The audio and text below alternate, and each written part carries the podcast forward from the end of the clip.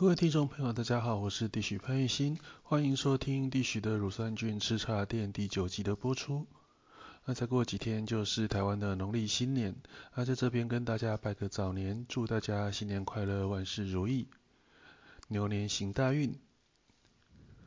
那距离上一次的节目已经相隔了快一个月之久。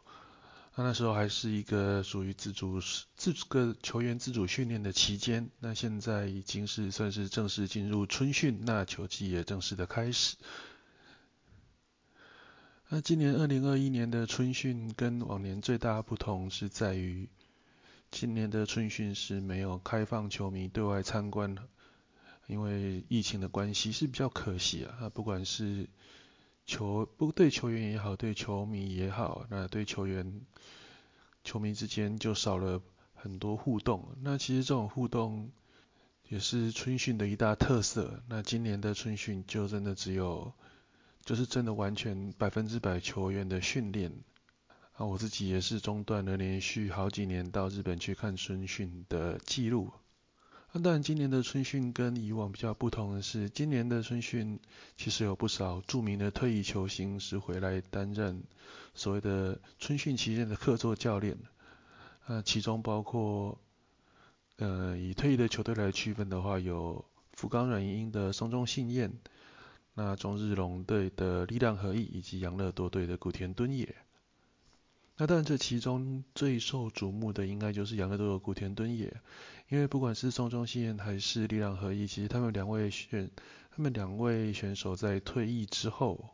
都没有回到职棒圈来担任教练。那古田敦也是比较特别，那古田敦也他当时是在二零零六年跟二零零七年的时候，他同时兼任养乐多队的总教练还有球员一职哦。以他们日本人的讲法叫做 playing manager。那当然，古田敦也并不是第一个所谓的 playing manager，就是球员兼总教练了。那前面一个当然是他的师傅野村克也。那在之后，中日龙队的古凡元信也曾经有球员兼教练过。那当然，古田敦也他在二零一六、二零零六年跟二零零七年兼任教练那两年。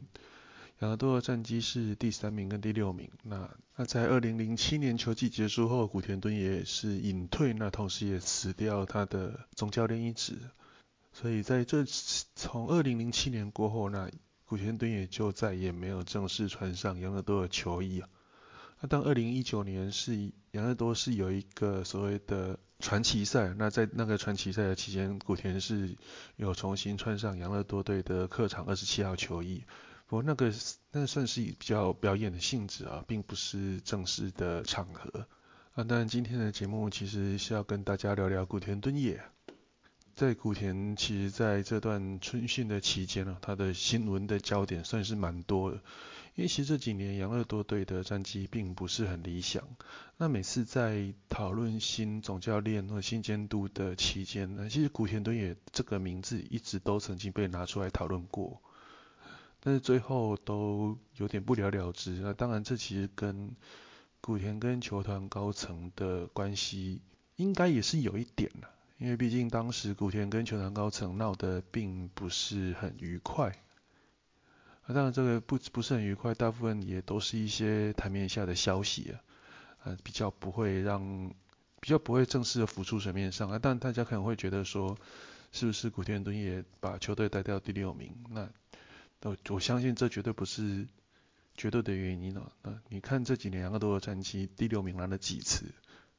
那古田敦也不过带了一次第六名，就被球团炒鱿鱼。那其实当然绝对不是这么一回事哦。因为在当时古田敦也二零零七年的时候，当时古球团给他的建议是希望他能够从球员的身份隐退，那专心担任总教练一职。不过古田敦也他的好胜心还蛮强的，那当时就决定不仅球员隐退，那同时总教练他也要辞职，所以就在那之后就再也没有穿过养乐多的球衣，甚至也很长的一段时间没有再踏进神宫球场。直到某一年，古田敦也再重新回到神宫球场的一个开球类似开球仪式。那时候也算是古田敦也第一次跟球团的破冰。那今当然，那今天的节目就为大家介绍一下养乐多的这位传奇人物。那当然提起养乐多，其实他并不是一个所谓的传统球队。他一直到一九七八年才拿下队史的第一座总冠军。那当时的总教练是广冈达朗，啊，明星球员有像若松勉、松冈弘、啊大山胜男等人，还有当时的洋将，后来也是到费城人担任总教练，应该是叫 Manuel。那在那几那一九七八年，杨乐多是拿下队史的。呃，第一个联盟冠军，通常也同时也是第一座日本职棒的总冠军。那接下来就一直到了一九九二年，杨乐多才又拿下了队史的第二座联盟冠军。那那时候在总冠军战是以三胜四败输给了西武队。不过接下来杨乐多在九零年代到两千零一年，那在短短的九年期间。拿下了五个联盟冠军以及四个日本一，啊，可以说是那一段时间算是相当风光的一支球队。那当然这段期间，除了总教练野村克也的 ID 野球之外，那在球员方面最大的关键当然就是古田敦也。而且其实对台湾的养乐多球迷来讲，那第一代的养乐多球迷也大概就是六七年级生的这一代。其实很多，但包括我，其实包括我自己啊，都是因为古田敦也的关系变成养乐多迷。那其实这种，毕竟日本职棒并不是台湾的一个主流的职棒运动，其实会去关心的人其实并不多。那通常你会去留意这一支，会去成为一支球队的球迷，最快的直接方式其实就是那支球队有出现球星。其实，在早期。中华在早期二国一庄的时代，当时其实台湾就有不少的西武迷啊，或是中日迷。那罗德迷是比较少一点，因为其实当时庄胜雄在台湾的曝光程度，老实说并不如郭泰远跟郭元志。那当时在九零年代的初期，台湾其实的第四台是看得到 NHK 的。NHK 那当时因为中华之棒还没有开始做场场直播，那反而 NHK 的日本之棒是你在电视上比较能够看到的棒球转播，所以当时台湾其实在那时候其实还慢慢的栽培出一些部分的日本职棒球迷，那再加上当时职中华职棒杂志其实也都有日本职棒的专栏。那这日本职棒的专栏也会稍微介绍一些日本职棒的球星，啊，这些球星就默默的让台湾的一些所谓的棒球迷慢慢的去接触日本职棒，那也成为日本职棒单一球队的球迷。啊，其实从这个年代，也就是九零年代初期，那再回头来看，啊，古田敦也他加入职棒是在一九九零一九八九年的选秀，也就是一九九零是他的第一年，所以。他在台湾的曝光度，以当时来讲算还蛮高的哦。那我们现在开始来介绍古田敦也这一位选手。当然，受于时间的限制，也并没有办法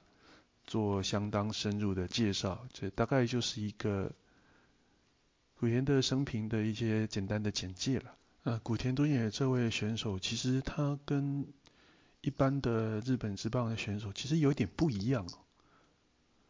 啊，古田他高中就读的其实是川西民风高校。那川西民风高校他在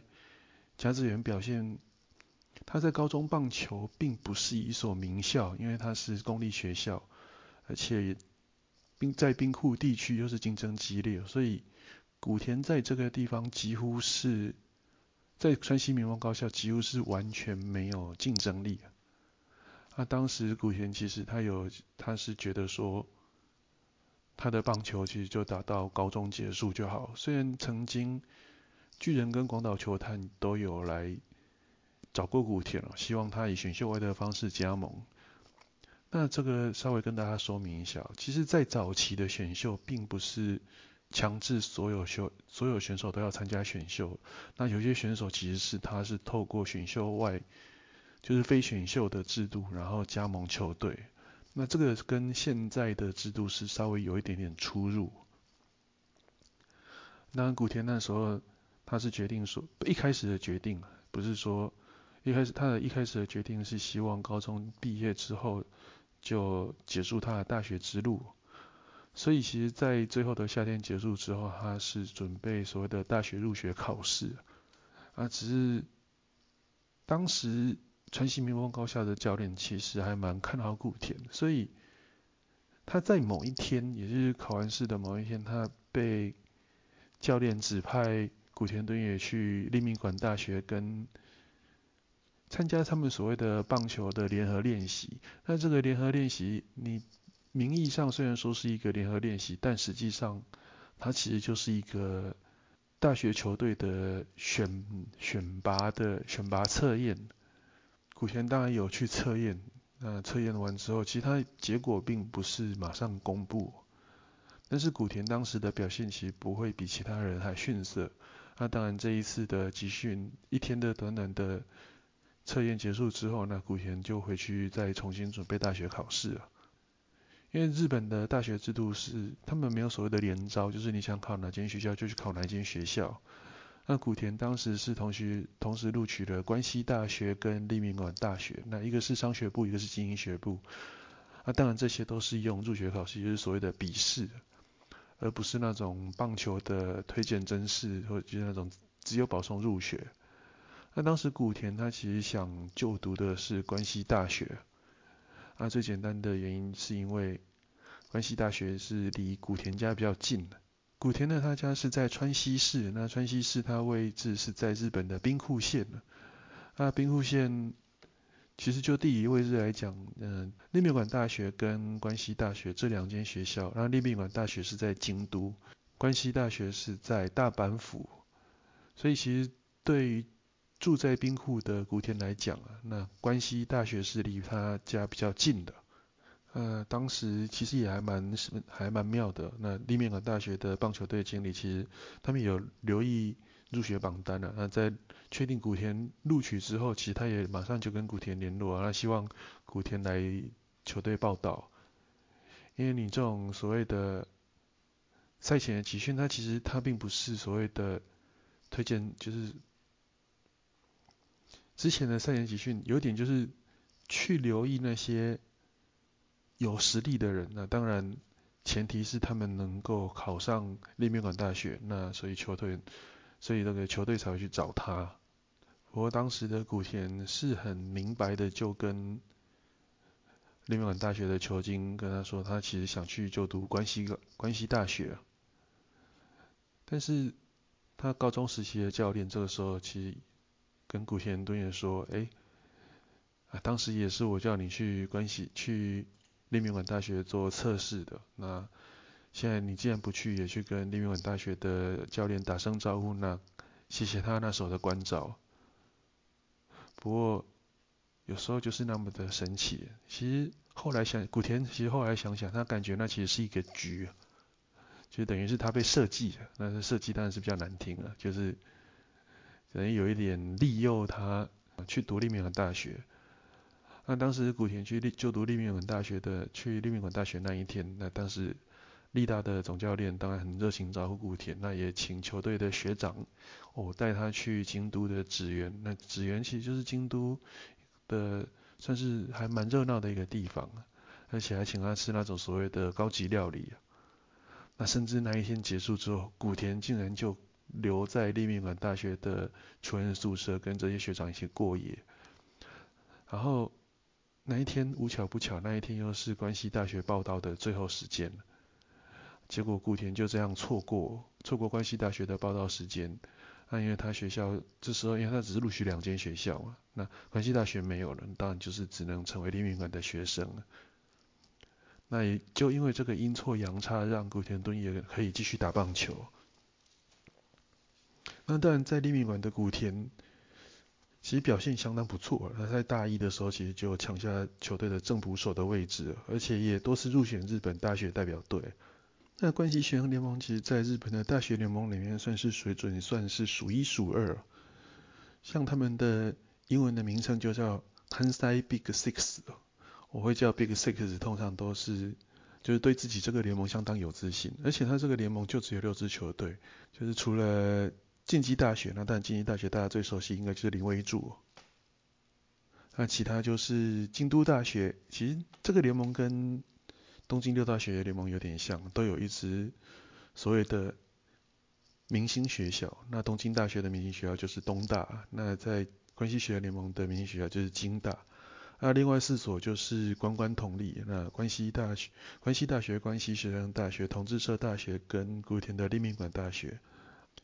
他刚刚讲到说，古田其实在大四也入选当时的日本大学代表队，那当时当然你是表现那么优异，当然他一定是会被职业球员注目。那当时选秀会当天，其实立命馆大学也觉得说他应该是会顺利加入职棒，所以也就在大礼堂布置的相当豪华，那就是等待古田被指名的那一刻。但是没想到选秀结果最后古田竟然落选，那这个古田落选也成为隔天报纸的大标题，因为当时古田敦也已经是算是日本大学球界数一数二的捕手。但是大家还是对古田的眼镜有所疑虑。那前面提到古田，他并不是靠所谓的棒球真实哦，他是透过一般的大学入学考试加入职的进入大学就读。那因为这样子，他在那一段时间就是让自己的眼镜的度数加深，所以其实他是一个戴眼镜的捕手。但在这之前，日本职棒戴眼镜的捕手可以说是相当的少，所以大家对他的捕手的能力有所怀疑。所以在选秀会上，古田最后是落选。那在选秀会结束之后，在有职业球团其实当时就向立命馆大学总教练联络，那希望他们开，他们是希望开出跟上位指名相当的代价来网罗古田，也就是用。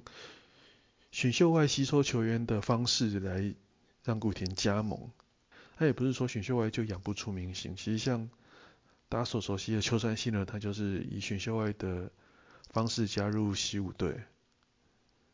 不过当时总教练是直接回绝，因为他们觉得这对古田是个羞辱。但是你这种选手，你在大学，古田在大学也算是赫赫有名的，所以。他要加入社会人球队并不是很难，在他落选选秀会落选过后没多久，那当时的丰田汽车就是 Toyota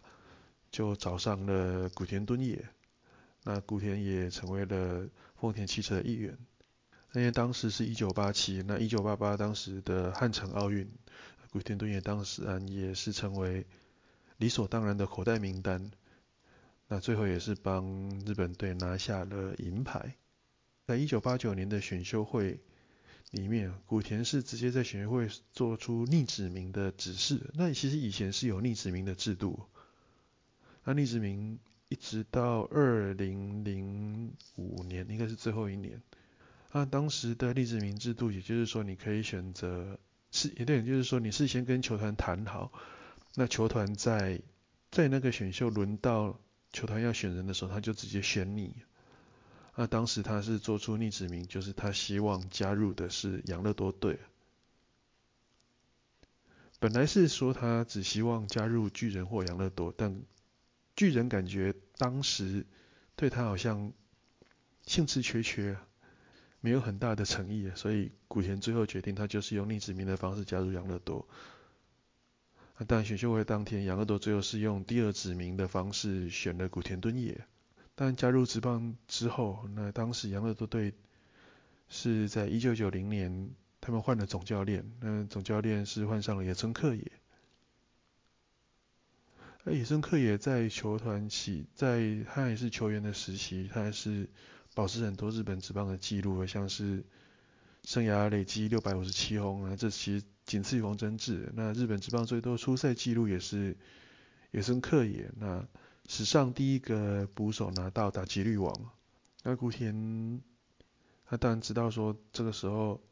养乐多换了一个新监督啊，一定要给他相当好的印象，所以在古田加入职棒之前，他就是几乎去各大书局搜刮野村克也的著作，因为野村克也的著作其实还蛮多的。那古田也透过这些书里面的介绍，能够早日知道野村克也的想法，因为毕竟他加入职棒已二十四岁，其实没有太多的时间可以。浪费。不过有一点，他也还蛮有趣的。其实，在古田加入养乐多那个时候，其实当时的记者就问古田说：“哎，你希望以哪一位选手，以哪一位职棒选手当为目标？”古田回答其实很绝，他说：“如果我这个时候回答野村克也的话，那大家会不会觉得是他好招的呢？”其实他的这个应对已经跟其他的选手来讲，古田的头脑真的是。有点高人家一等。那当然，古田加入职棒之后，野村克也那时候对他的评价是，他的背力很好啊，但是打击平平，但是没什么配球。所以古田其实，在春训期间，他也知道他自己的优势是在他的背力，所以他的春训就是在保持一个，你只要手背好，就有机会上场。那在经过季初的磨练之后，其实古田敦也很快就抢下了球团球团的正捕手位置啊，甚至他在休息区的位置，他的座位就是在野村克也的前面，也就是说，随时野村克也有什么问题的时候，随时就可以对他做一个最直接的指导。那古田敦也因为他的手背相当好，所以他在加入职棒第一年就靠着他的优异的阻杀能力拿下金手套奖，而且古田的打击。其实最让人意外的还是古田的打击。那古田敦也的打击，其实在他加入职棒第二年就突飞猛进。那甚至在球季结束之后，球季结束之前，跟中日罗的跟中日龙队的洛河博满做最后的打击王保卫战。他最后是以零点零零零三，也就是万分之三的差距击败洛尔伯曼，那成为史上的第二位捕手打击王。啊，当然，这对古田敦也的攻击来讲，这只是个开始。啊，九二年开始之后，就我们先前有提到哦，那一年古田敦也打出了三十发全垒打，那养乐多当时的四连星也是相当的赫赫有名。那率领养乐多拿下了相隔十四年的中央联盟冠军了。那虽然说在总冠军战跟西武苦战了七场之后才输，但是隔年。养乐多跟西武又同时拿下两个联盟的冠军，那这一次九三年的结果就完全相反过来。九三年养乐多跟古田是复仇成功，那拿下相隔十五年的日本一啊。那从这个时候开始，也算是日本职棒八零年代八零年代末期到九零年代初期的西武王朝算是正式的终结。那从九二年到九七年，杨乐多是拿了四座联盟冠军，三座日本一。那当然，这其中最大的关键还是在于古田敦也。一九九二年的亚锦赛，也是两千年奥运的前哨战。那我相信一些比较资深一点的球迷，应该对这一场比赛，当时的比赛相当印象深刻。古田敦也跟松坂大辅可以说是当时球界名号最响亮的头捕，他们的唯一目标就是抢下所谓的奥运门票。然后隔年雪梨奥运。其实日本又要再组成一个所谓的以几位明星职棒选手率领的职棒球队去参加雪梨奥运了。那当然，古田敦也又被列入考量。只是那时候养乐多算是两千年养乐多算是一个在 A 级跟 B 级球队中间徘徊的一个，算是属于争冠时期的重要球重要时期。所以最后养乐多没有放人。当然最后养乐多那一年也打不好。啊，奥运雪梨奥运最后也是连铜牌都没有。不过进到二零零二零零一年之后，那这一年古田是再度帮养乐多队拿下总冠军了，而且又在日本大赛中是以四胜一负的成绩击败那时候羊年的冠军近铁队。而在这个系列赛中，古田敦也是十二个打数六支安打，也在这之前古田的膝盖是处于一个完全。带伤上阵的状况，啊，当然这一次的冠军，古田也帮助若松勉兼当时的总教练若松勉，让他成为史上第一位北海道出身的冠军教练。那其他要提到古田的丰功伟业，就是比较特别，就是在二零零三年的六月二十八号，古田在比较小的广岛市民球场演出单场四轰。那单场四轰其实难度是相当的高，但是古田敦也却达成了。虽然说广岛球场是比较小，有占了一点优势，但是就算你占了优势，也不见得每个人都打出来。呃，二零零五年古田敦也完成了两千安。那其实大家对古田敦也另外一个比较深刻的印象，就是在二零零四年那时候，因为近铁队执意要跟欧力士合并，那导致球团就是最后是球团串联罢工。那当时是球员工会的会长古田敦也其实也算是在居中斡旋，能跟球团对抗。那当时也让当时很多球迷对古田敦也留下一个很深刻的印象。那其实不仅在球场上面表现得相当好，那其实在球员工会的这方面，他也替替球员争取了不少的福，捍卫了不少的福利。那当然最后的结果就是大家现在知道的。那虽然即便近铁跟欧力士最后是合并，但也同时马上开放了第十二支球团。也是当时的乐东北乐天金鹫队加入职棒，那也让日本职棒的规模能够持续维持在十二队。那在二零零五年球季结束之后，那当时的肉松敏教练正式的卸任。那当然古田敦也其实也一直是球团的总教练接班的很重要的人选。那当时其实古田敦也他还没有打算退休，其实球团。球团当时的意思有点就是希望古田敦也退休之后就直接接任球团的总教练，但因为古田敦也当时还没有要退，但是就松勉监督就卸任，啊变成有一个空窗期，那空窗期你这个时候说要找其他的球团的 OB 来接，但是每一个人大家都很清楚知道说自己就是所谓古田的备胎，所以你这时候要找。总教练来接手也不是那么的容易，所以最后古田队也就在那一年签下了一年的球员约跟两年的总教练合约，啊，算是成为继野生克也以来相隔二十九年再度有选手兼任总教练的情况。当时两两个都队最大的话题当然就是同时兼任总教练跟选手的古田敦也，他说。最有名的一句话就是代打欧雷啊，那代打欧雷你翻译成中文就是我来代打。那养乐多甚至把这一个代打欧雷做成不少周边商品，也都还造成热卖。那接下来二零零七年就是古田敦也的球员生涯最后一年，那这一年养乐多最后是垫底，因为阵中伤兵太多，其实九月中旬就确定跟季后赛无缘。当时的球团希望古田能够以总教练的身份再多留一年。那球球员的部分，球团是希望古田隐退。不过古田最后他还是决定说，除了球员隐退之外，总教练他也要辞职。也许这个人有点拉不下面子，因为他觉得都已经带了第六名了，他还有什么脸能够留在这支球队？而且当时。感觉古田跟球团的方面也不是那么的好。我在那一年，其实古田也跟球团的不愉快又再度浮上台面了。因为那一年的十月十号，杨乐多是宣布把当时的救援王高金城如战例外。那这个举动其实让古田敦也相当的不开心因为古田他是觉得说能够。让高金再多留一年，也就是，其实，在隔年让高金可以再多留一年。毕竟高金对养乐多也是一位相当劳苦功高的选手，那让高金续留一年，也可以让球团帮他办一个轰轰烈烈的隐退仪式。但是球团最后是没有接受古田的想法，所以让古田跟球团之间的关系又更加的恶化。那当然，在古田敦也离开球界之后，他绝大多数的时间也都是在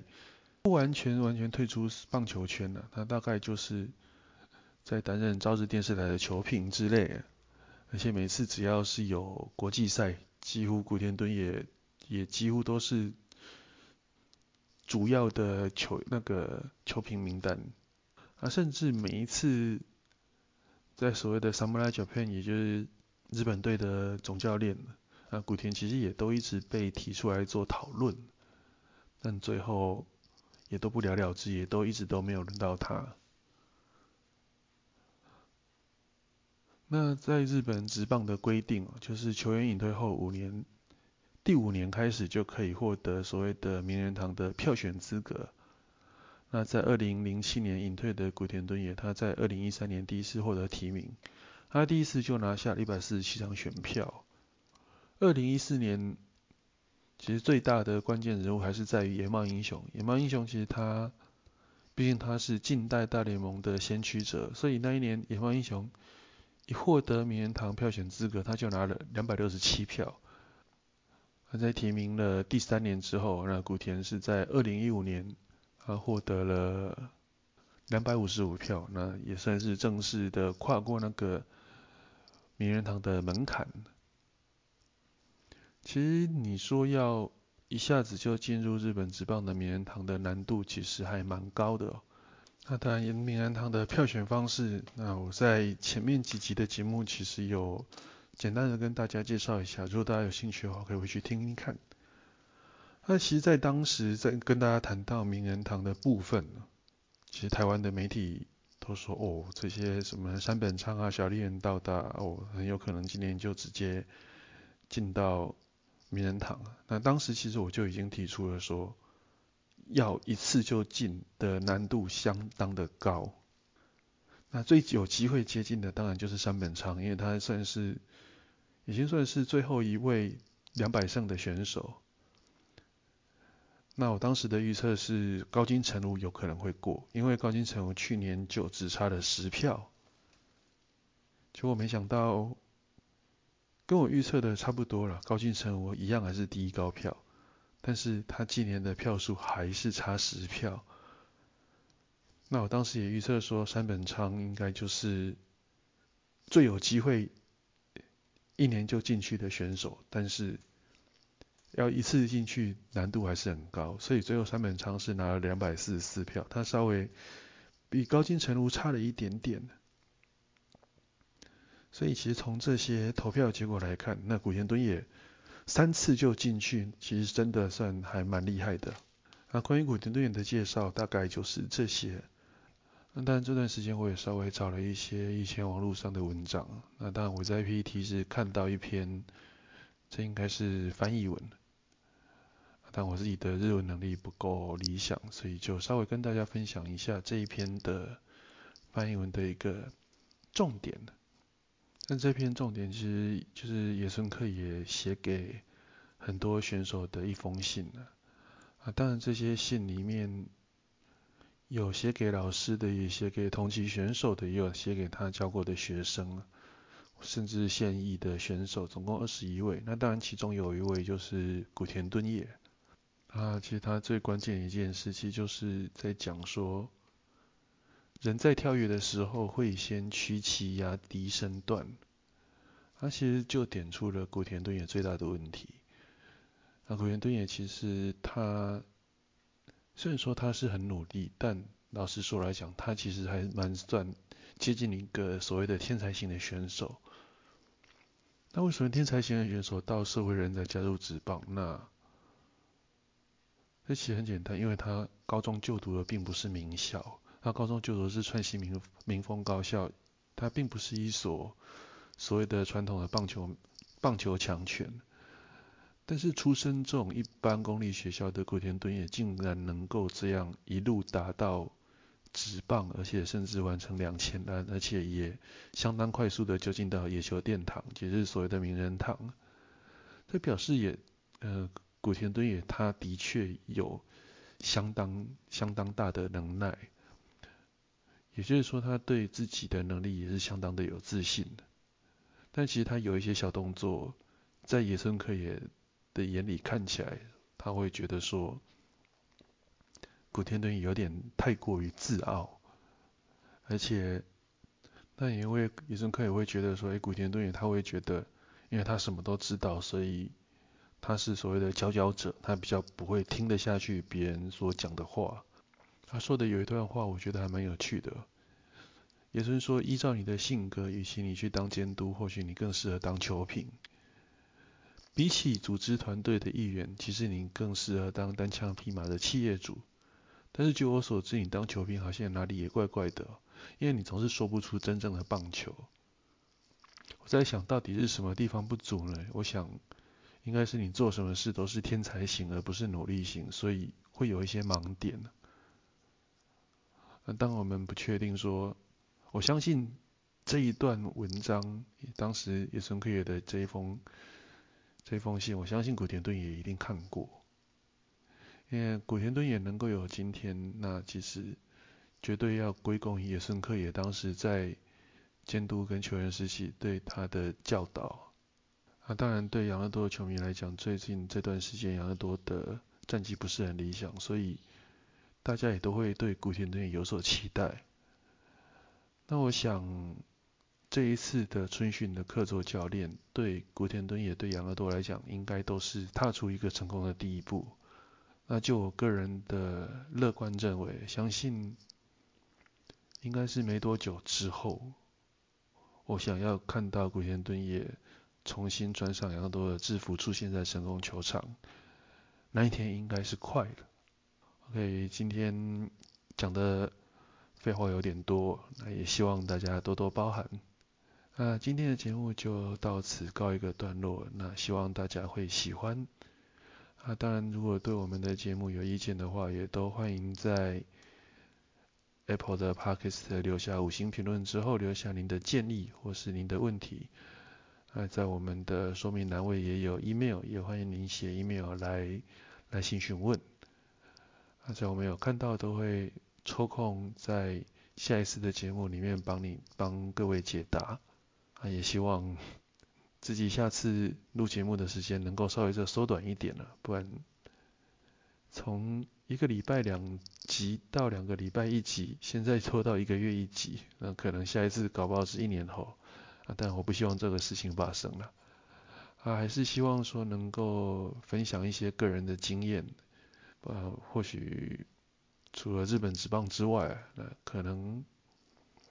因为自己也在未来当球评，也可以分享一些，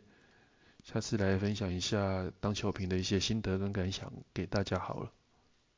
好，那今天就到这里告一段落，谢谢大家，拜拜。